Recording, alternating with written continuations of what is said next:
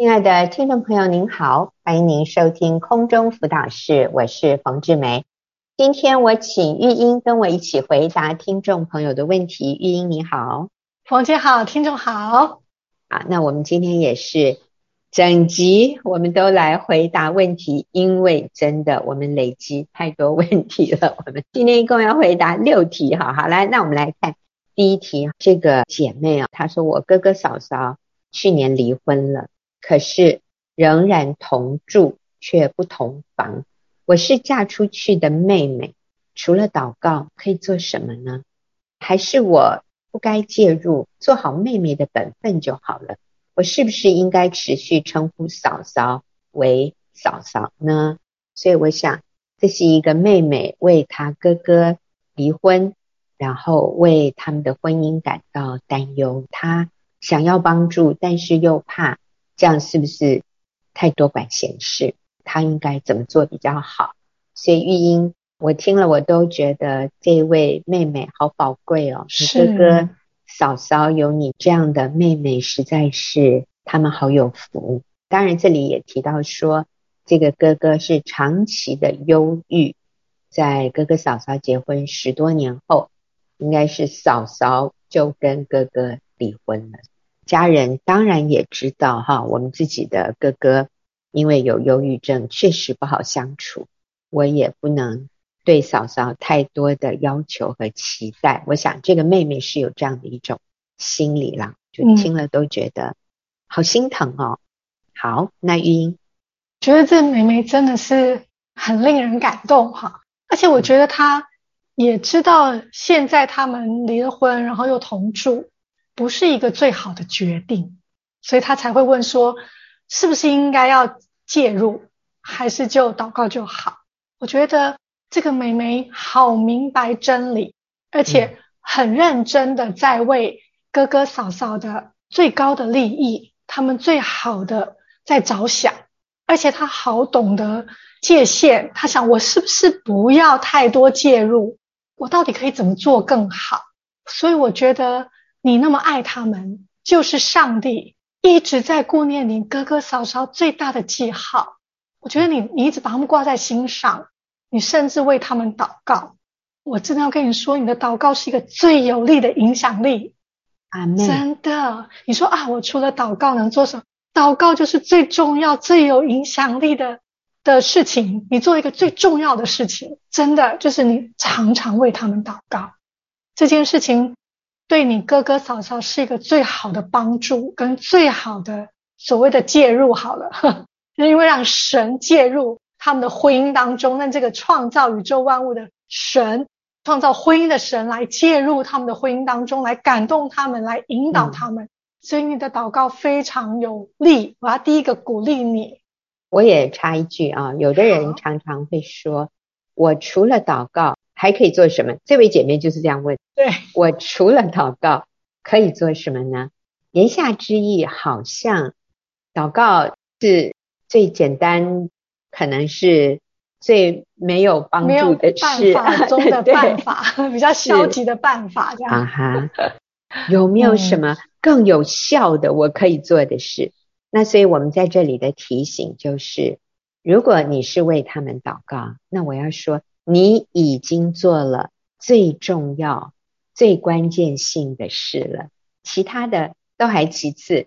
祷告已经是你能做的最重要的事，所以你好棒，啊你已经做了最重要的事哈。那其余还可以做什么？嗯，我就说你的祷告是一个很有用的影响力，有很多按着神的心意祷告蒙应允的见证。我记得我听过在学员妇女一位小组长，他做了一个见证。他说：“因为他的组员大部分的先生都在外遇中，他看到他们的辛苦不容易，这些姐妹的痛苦，他就发起为先生祷告的这个运动，在他们小组里面，然后两三个人每天就花一点点时间提名为他先生祷告。结果没有想到，奇妙的见证一个一个的发生在他们小组当中。诶，有很多这些外遇中的先生，一个一个的回家。”哦，他们常常在赞叹，最感动的是不只是回家，这些先生还认识神，还悔改，甚至其中好几位弟兄愿意为主做见证，鼓励别人从外遇中回转，鼓励这些妻子能够继续等候这些先生。所以我们就看到祷告的大能。真的，当上帝介入的时候，就是我们祷告与神同工，这是一个最有力的见证，最有力的影响力。所以姐妹很棒。嗯，我补充一下，好，其实如果我们要更明确的话，他那个小组有九位姐妹，刚你讲的那个组长，嗯，那九位呢，在过去的十年中，有一位姐妹后来就离开了，因为她觉得要等候挽回丈夫太辛苦了，太困难了，所以有一位离开，剩下的八位都是先生有外遇的。但是在十年后全都回家了，所以我们要说是百分之百。对，但是我们要要愿意持续，要坚持，这个是非常不容易的。嗯啊，但是我们说我们的祷告就是这样的有力量。嗯，嗯，而且彼此一起扶持，能够帮助我们有能力走下去。对。所以，呃，这些姐妹她们除了祷告之外，你看她们参加小组，一直持续改变自己。就是她们除了为先生祷告回转之后，她们还说：“我能做什么？”所以我们想，这个问问题的是妹妹，那妹妹能够做一些在妹妹这个本分上还能做什么的事情？祷告之外，我还可以再加什么？跟神同工。就是第一个，我们不合一介入；第一个就是，我们不要做什么。就是我们不要态度很坚硬，指责他们这样做不好，可能就是告诉哥哥你要振作一点，你为什么都不振作？或者是告诉嫂嫂说，你都已经这样了，你干嘛弄成这样？那不然你已经离婚，干脆你们现在要分开住啊！就是把真理就直接好像用指责的方式来教导他们，一见面就跟他们谈这件事情，我想这个是比较不合宜的，这个也是对他们没有帮助的。我想，我们要给他们建议之前，或者要给他们一些真理之前，我们可以先去了解、同理他们在这样的困难中真的很不容易。所以，第一个就是可以感谢他们，尤其嫂嫂这十几年持守里面他们做对的事，这是我们可以做的，就是不断的帮助嫂嫂去看到他这几年他做了哪些对的事，然后可能轻轻带过说，所以。其实我觉得你们还可以继续持守，持守婚姻是好有价值的事。嗯。既然你们都同住，何不结婚呢？我觉得就是何不再再去登记一下呢？我想对你们都是最好的。就是当我们跟他们有美好的关系，他们感受到我们是真爱他们，真诚的关心他们，真诚的爱他们，再来谈这样的真理，我觉得他们比较容易吃下去，就是能够吞进去。我相信他们会反复思想，会放在心里想的。哥哥呢，他长期的忧郁，其实很需要被肯定、鼓励，很需要被被看见。他其实是有能力的，他其实是可以做些事情的。嗯。所以我觉得做妹妹，我们可以常常感谢这个哥哥，可能在童年或者在这个过去的里面，做在我身上的美事。嗯嗯，或者坐在妻子身上，甚至坐在如果他们有儿女，虽然他长期忧郁，但我相信他一定有很多可以鼓励的地方。当我们这样做，其实嫂嫂也看见，哎，原来是可以这样善待哥哥的，可以这样去看一个男人的啊。我们先去这样对哥哥，然后鼓励哥哥去把他的老婆追回来啊。你就说啊，嫂嫂对你这么好，十几年对你不离不弃。我想他跟你离婚还要住在一起，一定是他还爱着你。嗯，可能那个时候一下子很冲动做了这个决定，好不好？再追求一次，你再追求他一次，嗯、再勇敢一次哈，因为这个对你对啊、呃、嫂嫂都是好重要的。可不可以称呼嫂嫂？我觉得是可以的，因为这就是一种尊重、嗯、认定。嗯，说。我想你就是我唯一的嫂嫂，嗯，我们都一辈子感激你对哥哥这么好，所以我们还想要叫你嫂嫂，甚至希望你跟哥哥还是有婚姻。你就是我心目中唯一的嫂嫂，除非你的嫂嫂她已经不愿意了，非常坚定，然后她她不想要在人前拥有这个角色之外，我觉得我们都可以继续这样称呼她，对她来说就是一种认同，一种肯定，嗯、一种这种角色的认定，这也是鼓励他复婚，我觉得是很棒的一一个称呼。嗯嗯，因为他就是哥哥一生一世至死不离的妻子，嗯、我们希望他们复婚。嗯，好，所以我想玉英在这里讲的几个重点，第一个就是我们不要做什么，我们不要去指责，不要去定罪，不要去教导、纠正，这些都不合适。那我们合适做什么？我们合适向嫂嫂表达感谢，谢谢他还心里顾着这个家，所以还没有搬出去 哈。呃，虽然离了婚还同住，并不是一件好的事情，其实就是应该关系要清楚。但是他仍然住在这个家里，代表他对哥哥、对孩子，他还是有情分的，还是有顾念的。所以谢谢他仍然愿意照顾这个家庭，也谢谢他包容哥哥这么多年，因为哥哥有严重的忧郁症。所以从一个妹妹的角色来感谢嫂嫂。然后对哥哥呢表达鼓励，也谢谢哥哥在你小的时候，他曾经给过你的一些美好的回忆，这时候都可以提出来。也鼓励哥哥重新去把嫂嫂追回来，也鼓励哥哥他有做得对、做得好的地方，可能他仍然很关心孩子，他也很努力的呃这个守住一个工作，可能他还在有养家，你知道吗？这些都是。非常值得肯定的事。至于要不要称嫂嫂为嫂嫂，玉英认为可以呀，啊，除非嫂嫂跟你说你不要再叫我嫂嫂了啊，那我们也尊重她。OK，好，那我们休息一会儿，再继续回来。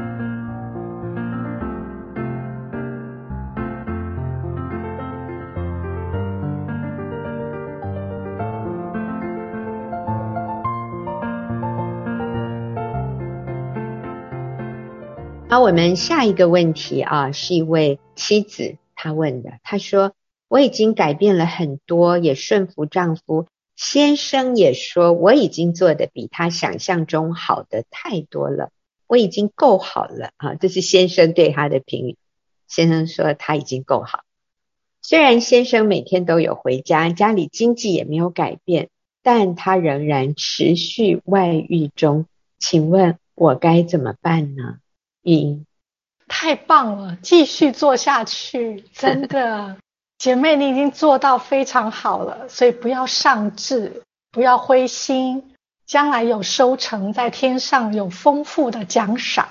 因为你先生说，你已经做的比他想象中好的太多了，你已经做的够好了，这就表示你已经赢得他的心了，只是现在是他和外女的问题。就是他还没有办法解决他捅的篓子，他还没有办法脱离罪，他一定里面非常的后悔，非常的懊恼，他不知道怎么去断绝那个关系，所以我觉得这个部分就不是我们能够做什么的了，就交托给神，神一定会继续的帮助你的先生。我觉得他的心回家是最重要的。人回家是迟早的事啊，我觉得真的就是好棒哦，就是你先生很感激你，他不知道怎么去脱离现在面对的罪，我们就继续等候。那我们继续做，就缩减他回转的时间，增加他回转的几率。嗯，第二个就是我们重新再来检视，那为什么我我要爱先生？我为什么要做这些事？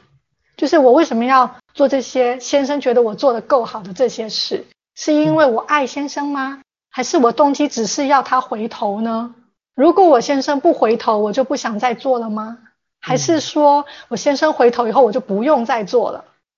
那 所以我想，我们改变都是因为我认定这个是好的事，这是对的事。可能过去我都没有这样做，我听到真理之后，我愿意按着这些对的事来做嘛。所以，我们动机就是为了我要成为一个更成熟、更好的、更合神心意的妻子。所以，我的目标是这个。所以我只要继续做正确的事就好了，往这个方向去做就够了啊。所以，先生有没有回头，就不是去检讨我还做的哪里不够啊，我还要怎么做他才要回头啊？这样我们的心情就会跟着起伏不定，因为我们的动机就不单纯了，就变成我想要用我的好行为来换取他回家的这件事情。那这样我的改变就有一点掺杂，不是真的爱先生，不是真的觉得这是一个对的事情。那可能我的持续力就不会够哦，这样也不好，这样对我们的关系也不会有助益的。我想，我们是真心想要改变自己，无论他有没有回头，我都是要做这样的人呢，这样的太太，所以我就继续这样做就好了。那我没有办法决定他什么时候回转，是，所以我们也强调，就是说，我的插头是插在神身上，我插在主耶稣身上，所以是主耶稣持续的让我惊艳到他的爱，以至于。我可以用主耶稣的爱去爱我的丈夫，主耶稣怎么爱我的丈夫，我就可以怎么样的去爱他。或者我要这样说，主耶稣怎么爱我，那我就可以怎么样的去爱我的丈夫。所以，就算我的丈夫没有给我什么回应，甚至我发现他仍然在最终，我都可以持续的爱。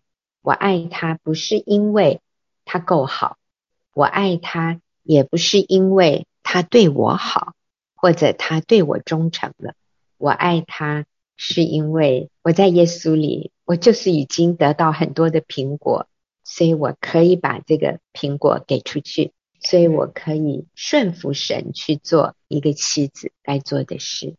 也因为这样，所以就算他没有好的回应，我仍然是稳定的。常常我会用一个例子，就像一个学生。他考试不作弊，他是诚实的。虽然因为他的诚实，可能他的分数没有很高，他的分数不会比作弊的人分数高，可是他仍然坚持，他就不作弊，他要诚实，他按他所能的预备考试读书。那至于分数高或低，其实都不会影响。他下一次仍然认真预备，并且诚实不作弊的这件事，那你会说，你诚实不作弊也没有让你分数更高，你为什么还要继续诚实不作弊？那我们要说，因为诚实不作弊是一件对的事，所以我的责任就是去做对的事。我的责任，我的目标不是得到高分，因为如果我的目标是得到高分，那我是是否可以不择手段？我是不是可以做一件错的事情来得到高分？那就不对了。好，所以我们不是用敬重顺服改变自己来让丈夫回过头来爱我们。因为如果是这样，当他没有回转来爱我们的时候，我们就放弃不做了吗？那就不对了。我们今天继续敬重丈夫，改变自己，因为这是一件对的事。所以我的改变的目的不是。要他也要改变回来爱我，所以如果你做了很多，然后你最后发现他都没有改变，你就很气馁，那代表什么？代表我们的动机有一点不纯洁哈。好，那玉一是不是有例子啊？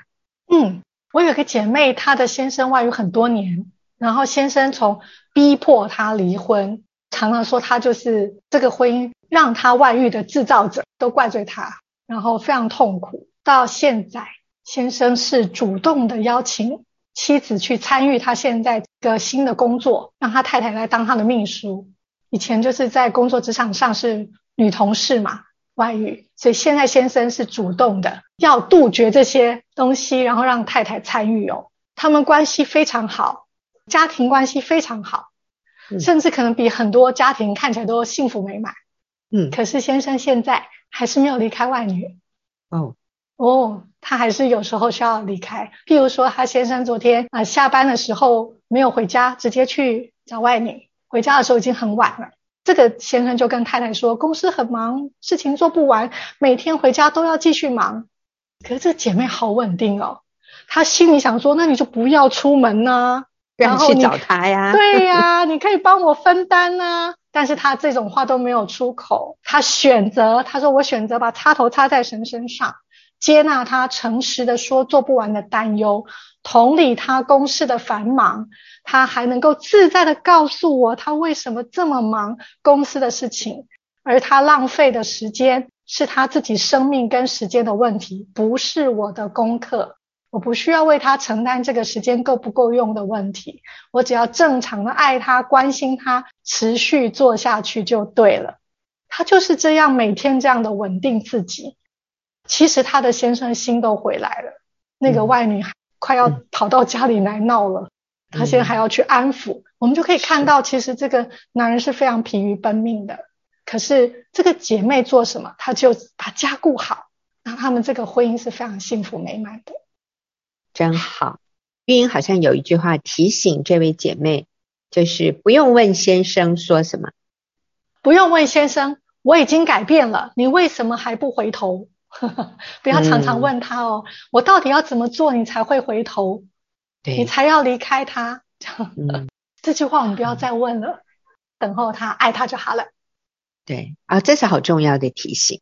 有的时候在持续等候中的太太会。忍不住问：“我都已经这样了，你还要我怎样？你才会回头？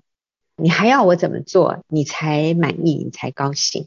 那其实这些都会让关系紧张，让这个男人一想到他回家就要面对你的这些质疑的时候，他就更不想回家。他要回家就更难了啊！所以这些话我们要守住我们的口。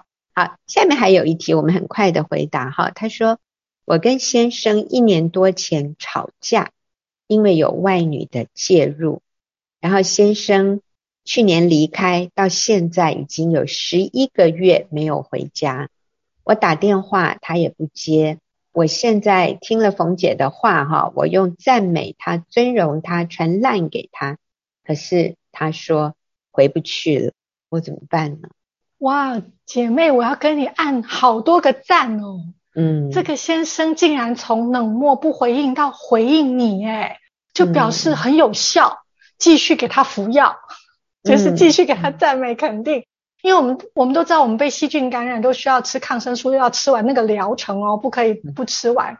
吃流感的药也是哦，一定要吃完整个疗程才会有效。所以你传这些讯息，你先生有回应，有退烧，他说回应你回不去了。这个药是有果效的，诶，这个动作是有果效，疗程有作用，所以一定要继续。他从完全不想沟通到回复这一句话，是很大的进步，因为他 他要从完全不回应你，然后忍不住回了一句这样。子，嗯啊，嗯，他在跟你分享他的感受啦。回应就是互动嘛，他就是说，如果你过去可以这样。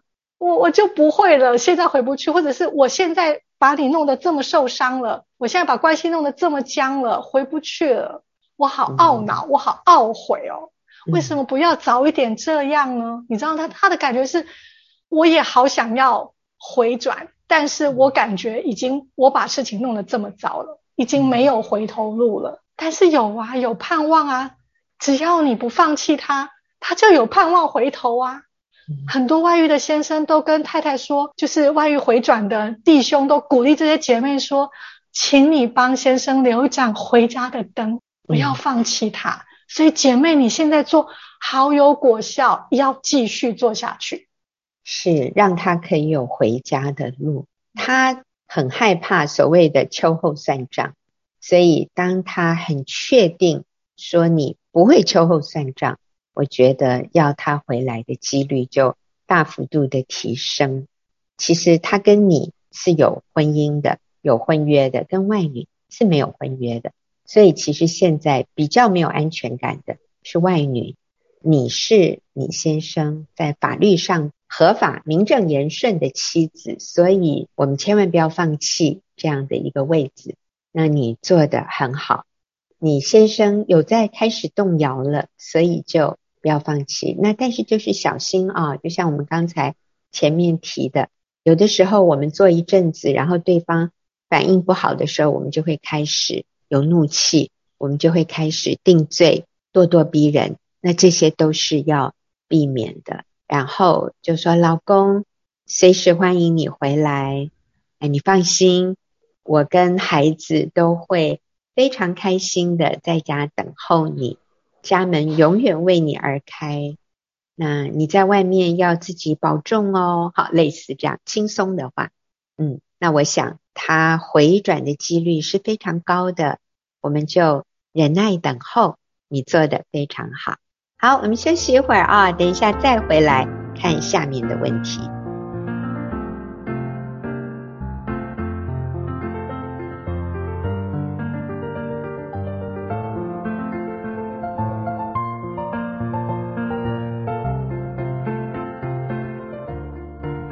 您现在所收听的是空中辅导室，我是冯志梅，我和玉英一起回答朋友的问题。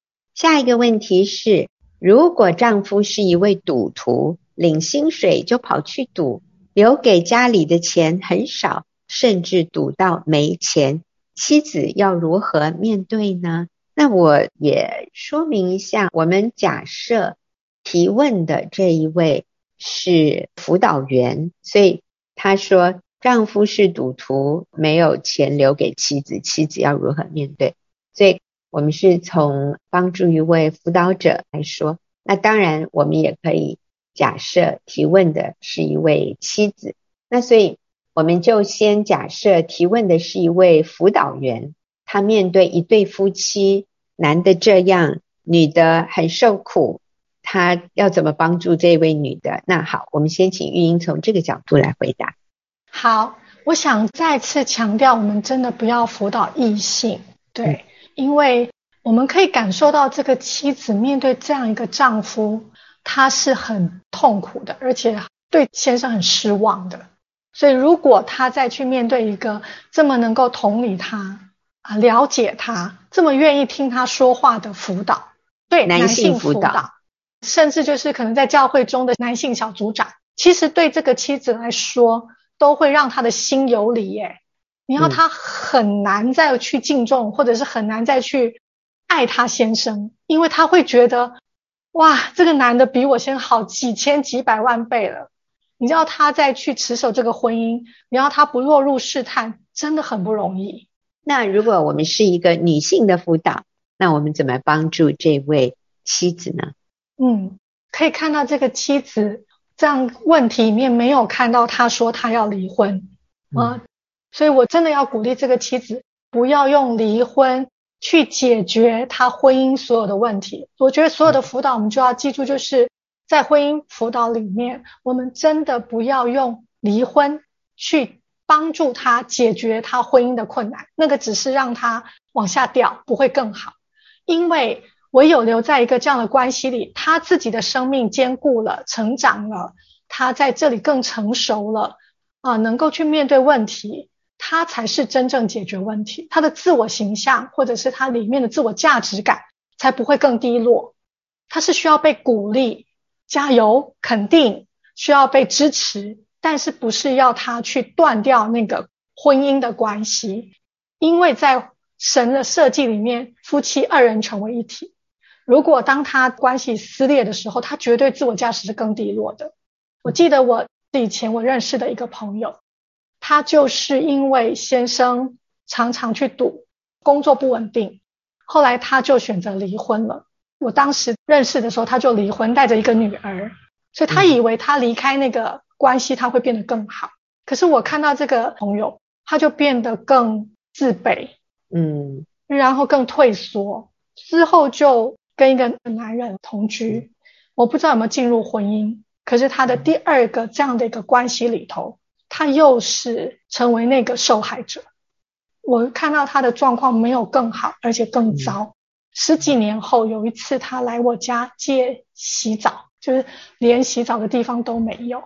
我就看到，透过离婚并没有解决前面一段关系，他就变得更低落，自我形象更差。就更成为一个好像处处挨打的受害者。在十几年后重新看到他的时候，我的内心真的很难过。看到他没有更好，而且带着孩子四处奔波。所以我看到这个丈夫，他这样形容啊，后他先生领薪水就跑去赌，就表示先生有一份稳定的工作，嗯，然后他留给家里的钱很少，就表示他有留给家里的钱。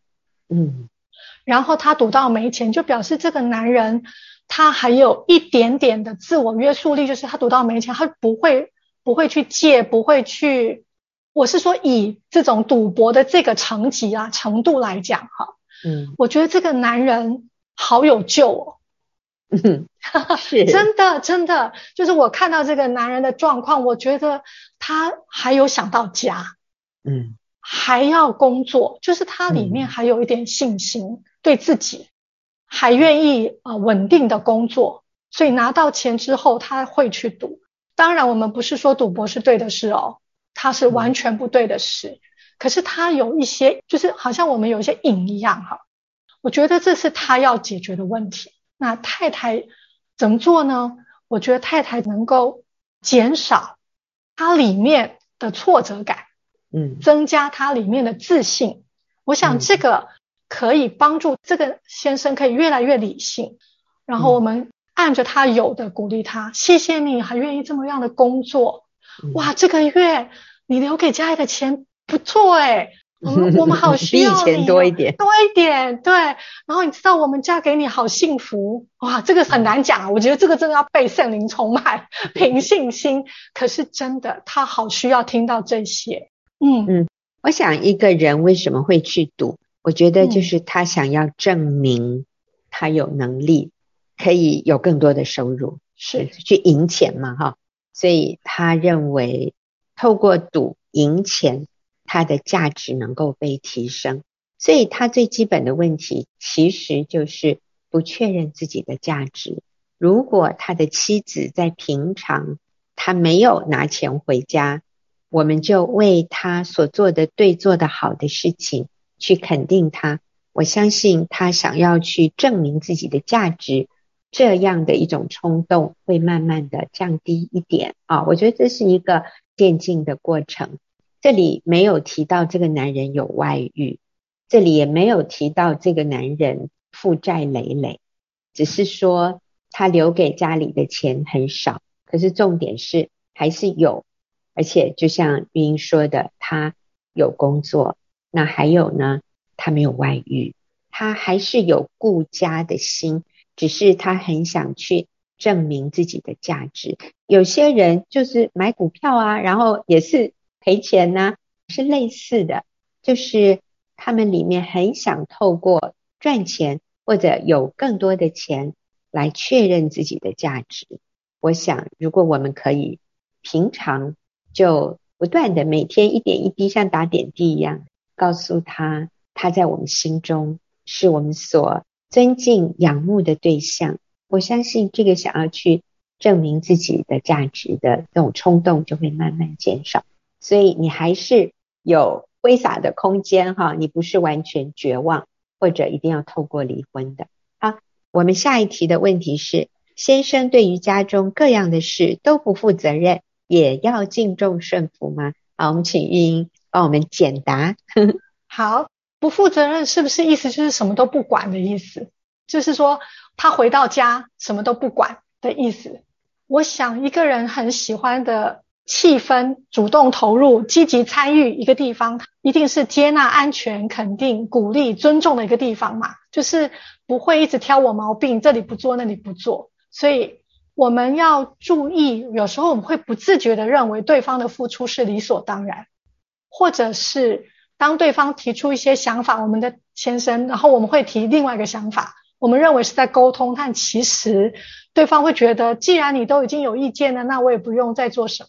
不用跟你吵架，所以我不做决定，所以他就越来越看起来回来就看电视，好像不负责任、不分担家务的样子。嗯，啊，我记得有个姐妹，她先生外遇之后，她自己认识耶稣，她在反省她过去的一个婚姻关系，她就觉得自己活得像怨妇。以前她总觉得先生很忙，所以嗯，就自己安排所有的活动，一手扛起家务。但是，一边安排一边抱怨，从来没有给先生好脸色看。后来，她参加妇女小组之后，就听到敬重顺服这样的真理。他发现，原来她自认为的体贴，是剥夺了丈夫参与跟被需要的感觉。所以她就在不影响先生工作下，所有的事情、孩子、家里的事都会先跟先生报告，征询先生的看法。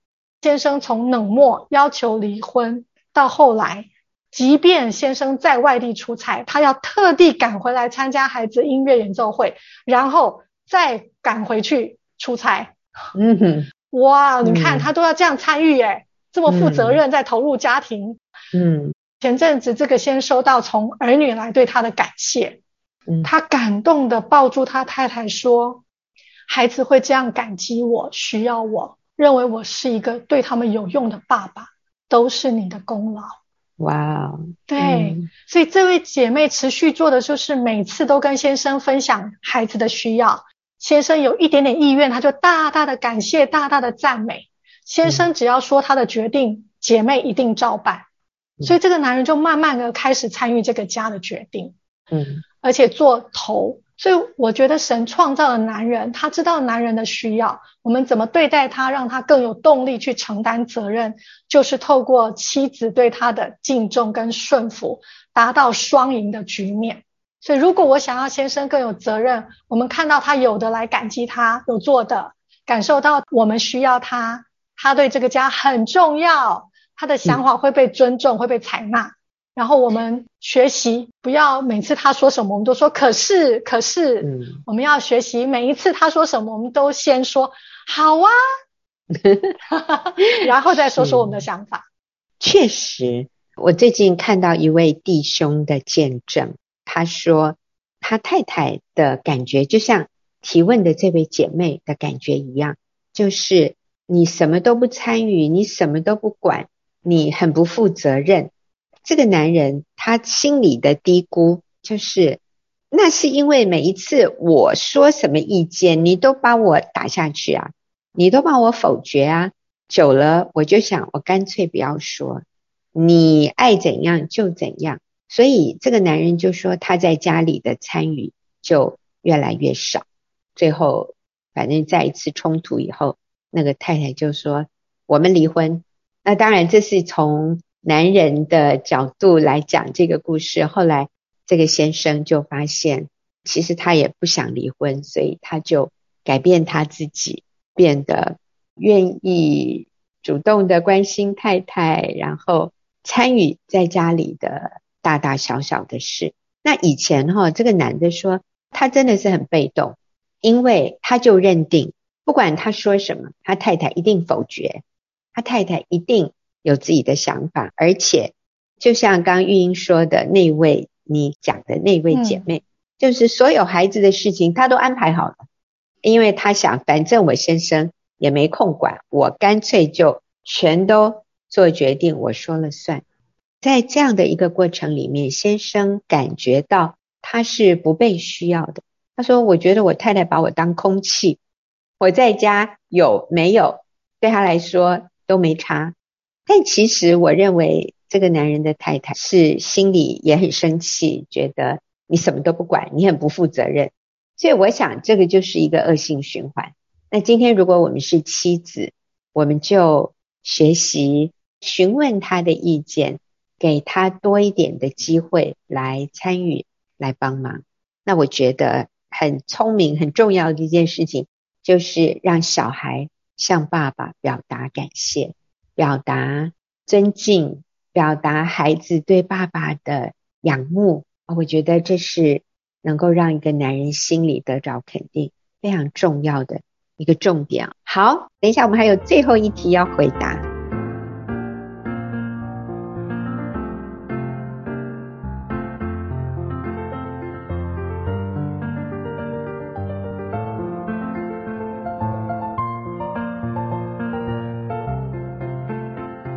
我们来看最后一个问题啊，那这位姐妹她说，我上李老师、冯老师的课，课程里面说，如果先生一直逃避问题，先生的不处理就是他的处理方式，那这是什么意思？可以再解释一次吗？好，我想这位姐妹提的问题就是，我曾经讲过一个例子，一个姐妹来问李哥，说我先生。他是逃避问题、不处理问题的，我要怎么办？有李哥跟他说：“我认为你先生有在处理，诶，因为他的不处理就是他的处理方式，你能接受吗？”所以上课的这位姐妹，她就问，她说：“这什么意思？你们可以再多一点说明吗？什么叫做他的不处理就是他的？”处理方式好，玉英，对，第一个就是不处理也是处理方式的其中一种选项，选择题。这个选择题就是我都不处理它，就是大家先冷静，这件事先搁着，让我想一想。或者他认为这件事根本不用去处理啊，就是他放着就好了，这是他目前做出来的决定，放着就好，不急，嗯，就先这样子就好了。这个不是急件，这件事情可以缓一缓。啊对，我看到这个问题，我也想到最近我遇到一个情况。其实这个情况呢，我可以立即出面解决，或者我在想缓几个月啊，我们缓一缓啊，可能啊暑假再说。但是如果旁边一个人他认为不行不行，这件事情应该现在。就解决，他就会觉得我逃避问题。哎，这冯姐怎么都在逃避问题，不处理问题？其实我不认为我在逃避，我也不认为我不会解决，只是我真的认为那个问题现在不急啦。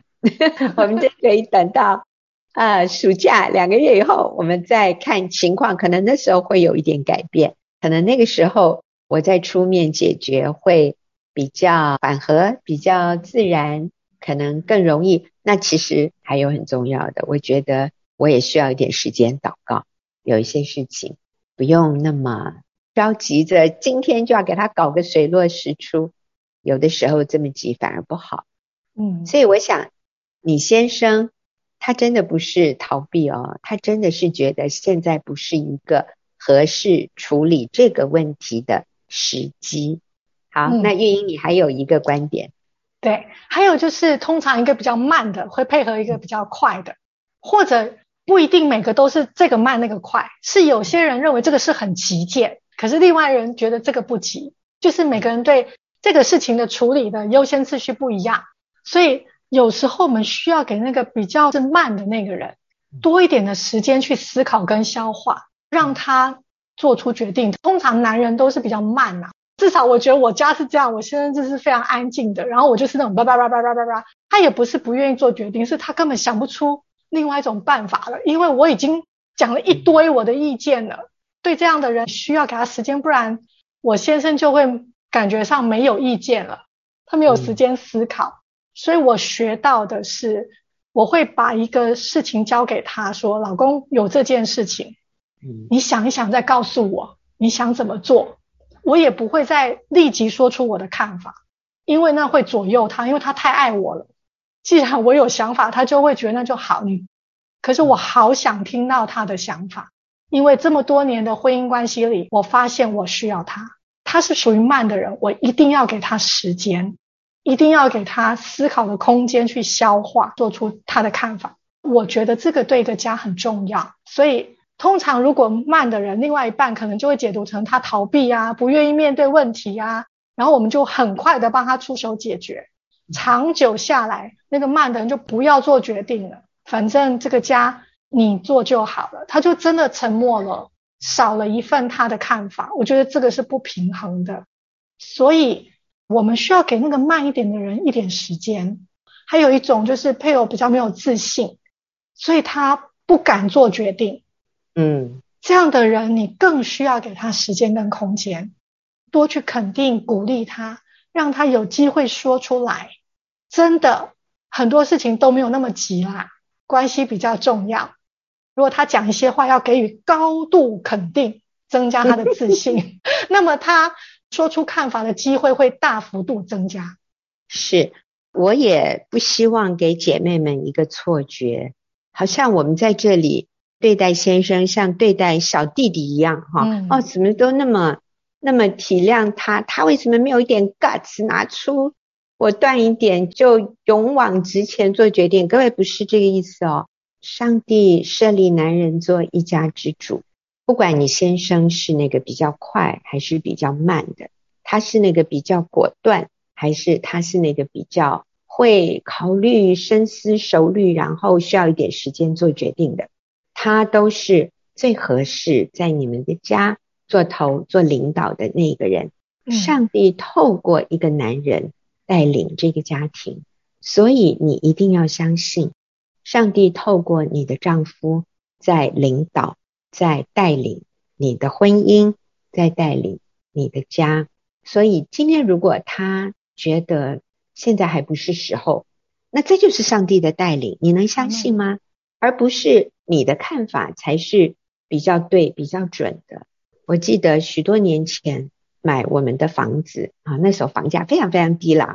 三十五年前买房子的这件事情，我深深体会，上帝透过我的先生带领我们家做最合适的决定。结果我看中意的，我先生不中意哦；他看中意的，我不中意，怎么办？所以最后就是上帝的安排，我看中意的那个就被人家买走了。然后我先生看中意，可是我实在不是那么中意的。